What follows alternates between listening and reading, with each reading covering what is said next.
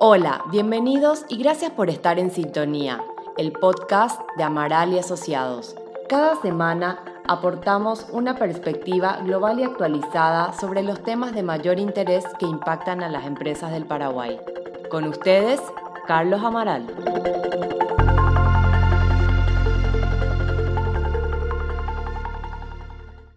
Según la página web de la Subsecretaría de Estado de Tributación, al 11 de agosto se habían emitido 605.000 facturas electrónicas y existían 14 emisores autorizados.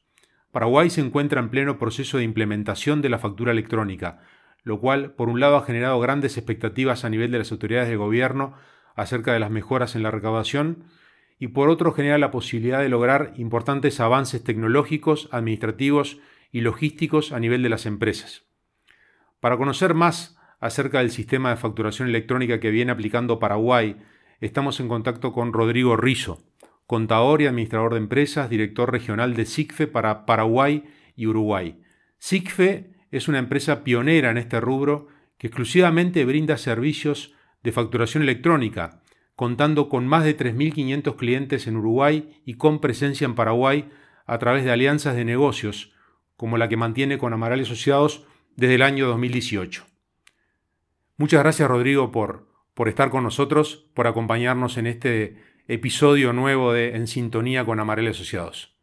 Mm, buenos días Carlos, eh, muchas gracias por la presentación. El, el, gusto es mío poder compartir este espacio contigo y poder brindar información importante para los clientes de la firma y, demás empresas en Paraguay que se van a estar eh, eh, en breve tiempo ya eh, vinculándose con los procesos de facturación electrónica porque es un, eh, es un aspecto de la nueva reglamentación y que vino para quedarse y las empresas van a tener que estar resolviendo estos aspectos. Así que en lo que podamos ayudar es un placer Excelente. ayudarlos. Muy bien. Rodrigo, en líneas generales para, para nuestros clientes y toda la gente que nos, nos escucha, ¿no? Es algo nuevo realmente todavía para Paraguay. Estamos eh, al final de este proceso en América Latina. Entonces es importante, me parece, hacer una muy breve explicación general de qué es la facturación electrónica y, también cuál ha sido la experiencia que ha habido en Uruguay en relación con este proceso, eh, ya después de casi nueve años de que está, desde que está vigente. ¿no? Si nos podías contar entonces un poquito en términos generales, después de este proceso ya importante, ¿Cómo podrías definirlo y, cómo ha sido esta experiencia ya?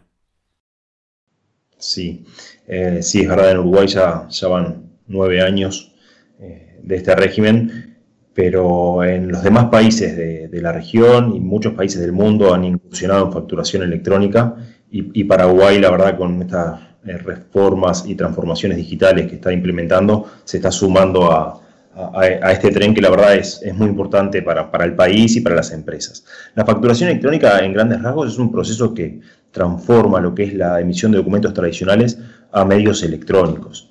Hay un intercambio de la información vía Internet entre el emisor de esos documentos, la organización tributaria, en este caso la SED, los clientes y los proveedores. Eh, los modelos en el mundo eh, son dos, o en línea o asíncrono.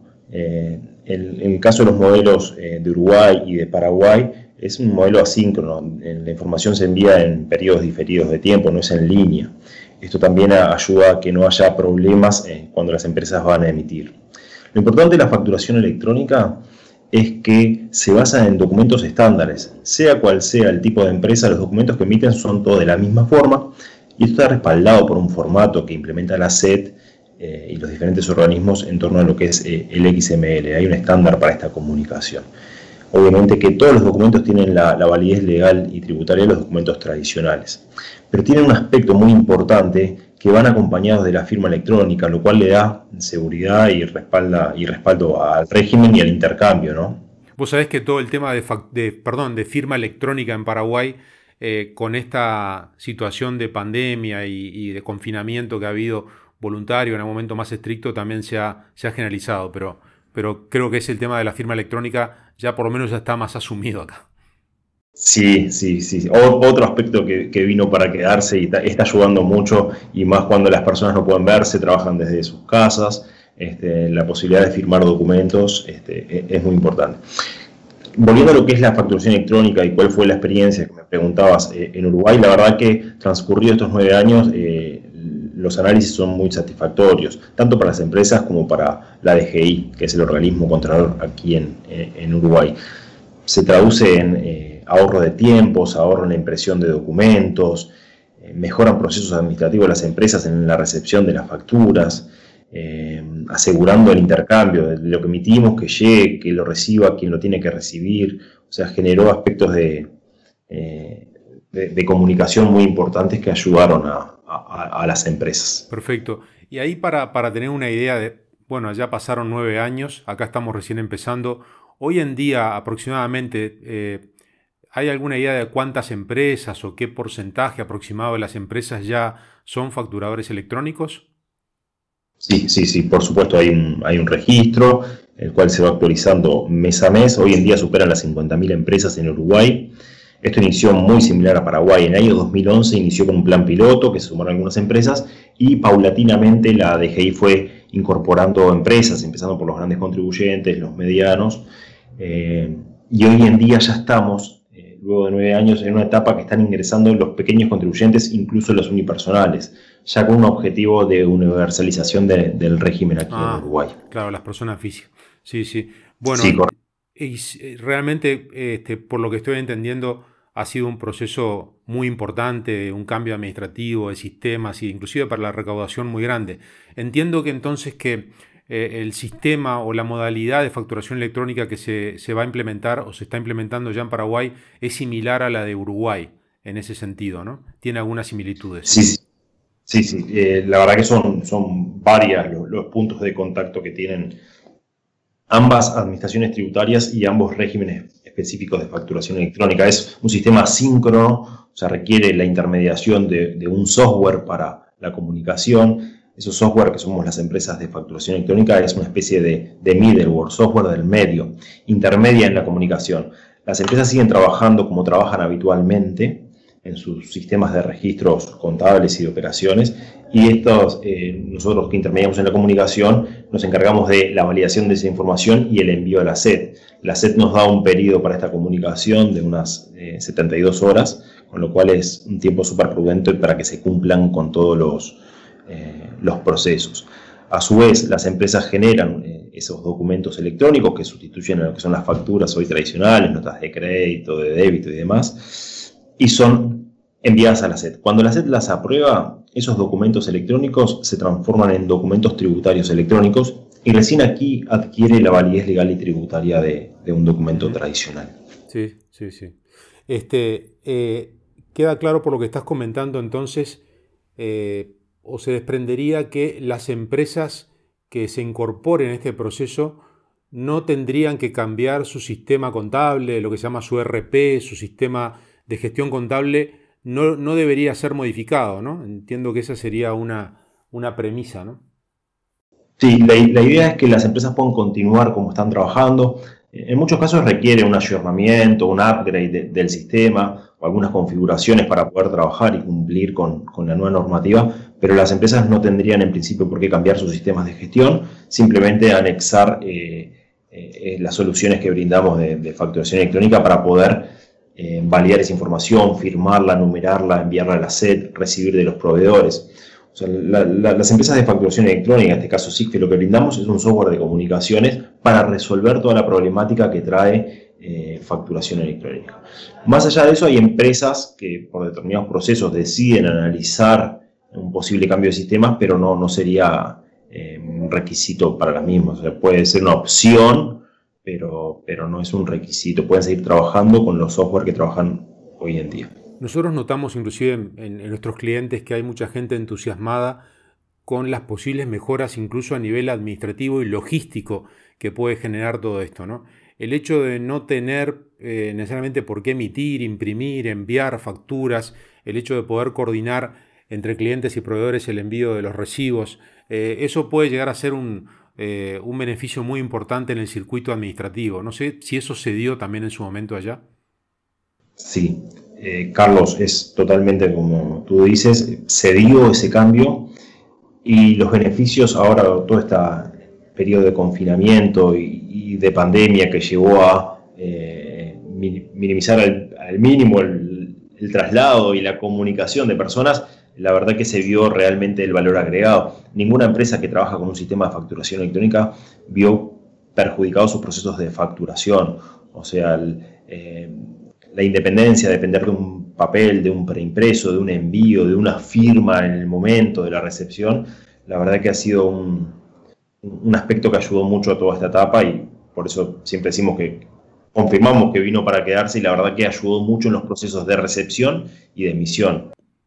Para entender un poquito dónde estamos hoy en Paraguay, ¿en qué proceso nos encontramos a nivel de, la implementación de todo el sistema de factura electrónica? Eh, ¿Cómo está manejando ese tema? ¿Cómo ha afectado la, situación particular de este año? Y, en qué etapa de, la línea de tiempo estamos? Bien. Eh, el proceso en Paraguay inicia en el, a principios del 2018 con una especie de plan piloto que formaban 14 empresas. Después, en marzo del año 19, eh, se sumó una etapa de voluntariado abierta en la cual se sumaron otras 150 empresas aproximadamente. Eh, y esas son las empresas que estarían trabajando desde el inicio.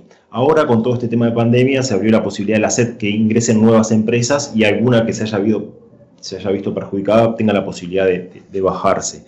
Eh, la verdad que la SED volvió a retomar el rumbo con el cual se venía, capaz que se dilató un poco el tiempo en este año por todos los eventos eh, que se dieron, pero lo cierto es que eh, ahora hay estas 170 empresas aproximadamente trabajando en la voluntariedad, algunas ya están emitiendo electrónicamente.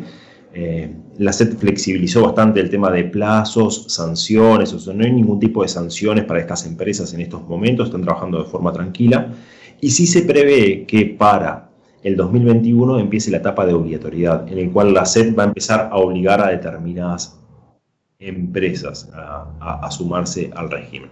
Más allá de esto que la SED va a obligar, se espera que sobre el último trimestre de este año se abra nuevamente la voluntariedad para que empresas que lo deseen puedan ya incorporarse y adelantarse a todos estos procesos. Porque si el año que viene la SED va a obligar a un número importante de empresas, que ahora vamos a estar comentando, eh, empezar este año puede ser una ventaja para las empresas, porque se pueden dar determinados cuellos de botella en 2021. Sí, sí, hay, hay empresas que están llamando y que están muy interesadas en, entrar en ese esquema eh, voluntario. ¿no? Así que se espera entonces que en el corto plazo, 2020, 21, 22, ya haya eh, este, un esquema obligatorio. Seguramente ahí eh, las grandes empresas, los mayores contribuyentes estarán dentro de esa línea. Me imagino que, será progresivo y irá abarcando un número importante de empresas. Sí, la SET, según lo, que nos informa, se espera que para 2021 parte del 2022 se incorporen unas 5.000 empresas de forma obligada aproximadamente que conforman el grupo de los grandes contribuyentes y los, los medianos contribuyentes. Perfecto, creo que este panorama está muy claro, por lo menos para saber dónde estamos parados hoy respecto a factura electrónica y conocer, Rodrigo, entonces eh, un poco más de SIGFE, ¿no? Con quien estamos trabajando también en el estudio ya hace un tiempo. ¿Desde cuándo está SIGFE instalado en Paraguay concretamente? Bien, SIGFE está en Paraguay desde marzo del 2018. Empezamos a dar nuestros primeros pasos eh, y acompañando el crecimiento del régimen, acompañando a la SET y acompañando, por suerte, a, las empresas que confiaron en, nuestra solución. particularmente agradezco en, este, en, esta oportunidad el estudio a Amaral y Asociados por la confianza también. Y bueno, nosotros ya estamos desde marzo, como te decía, del 2018 y ya a mediados del 2019 eh, nos mudamos a las nuevas oficinas que tenemos hoy en día en la calle Gumercindo Sosa, esquina Andrade, y ya estamos trabajando eh, con más gente, el equipo local, eh, dedicado a la venta, administración y soporte en Paraguay y la software factory y el desarrollo de las soluciones las seguimos manteniendo aquí desde Uruguay. ¿Cuáles son los servicios que puede prestar SIGFE a las empresas en Paraguay?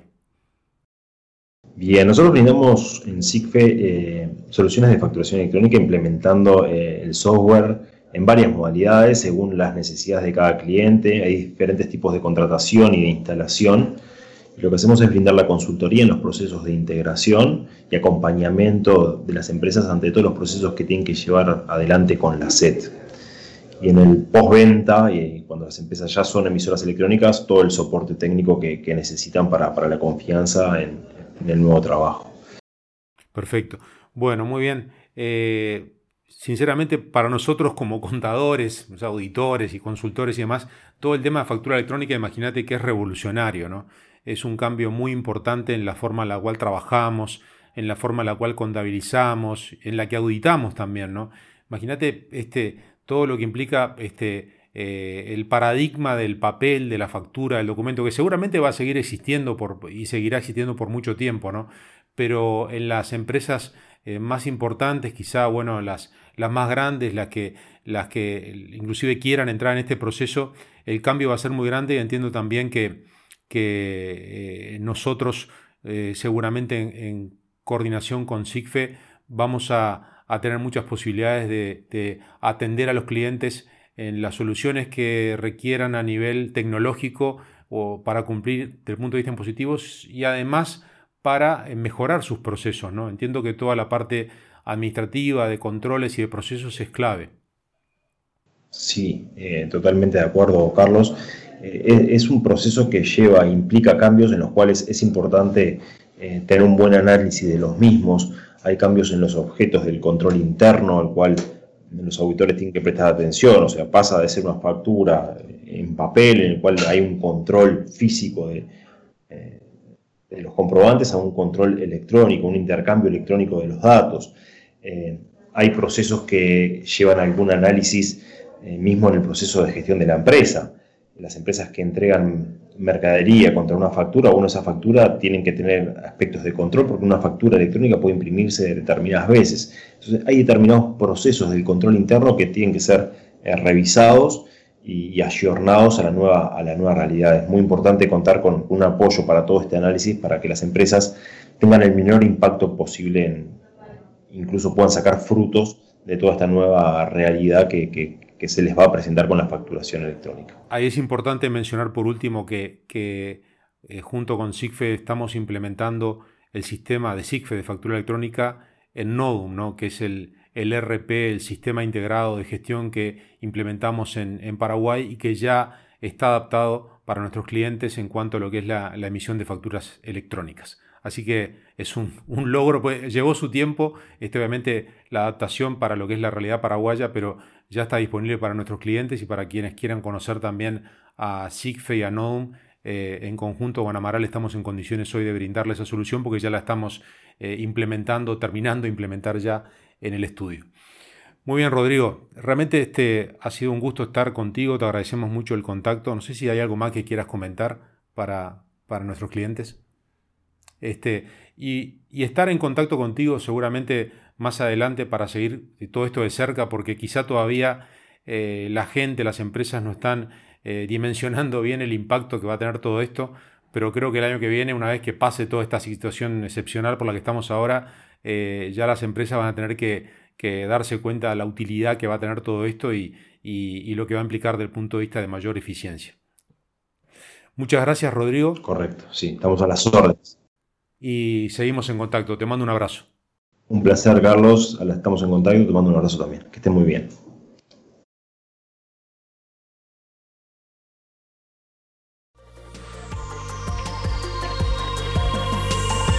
Este podcast es ofrecido por Amaral y Asociados Paraguay. Todos los derechos están reservados. Este podcast tiene el único objetivo de brindar información general y no debe ser utilizado en reemplazo a la realización de consultas a profesionales. Las opiniones vertidas libremente por los invitados no deben ser interpretadas como opiniones de la firma.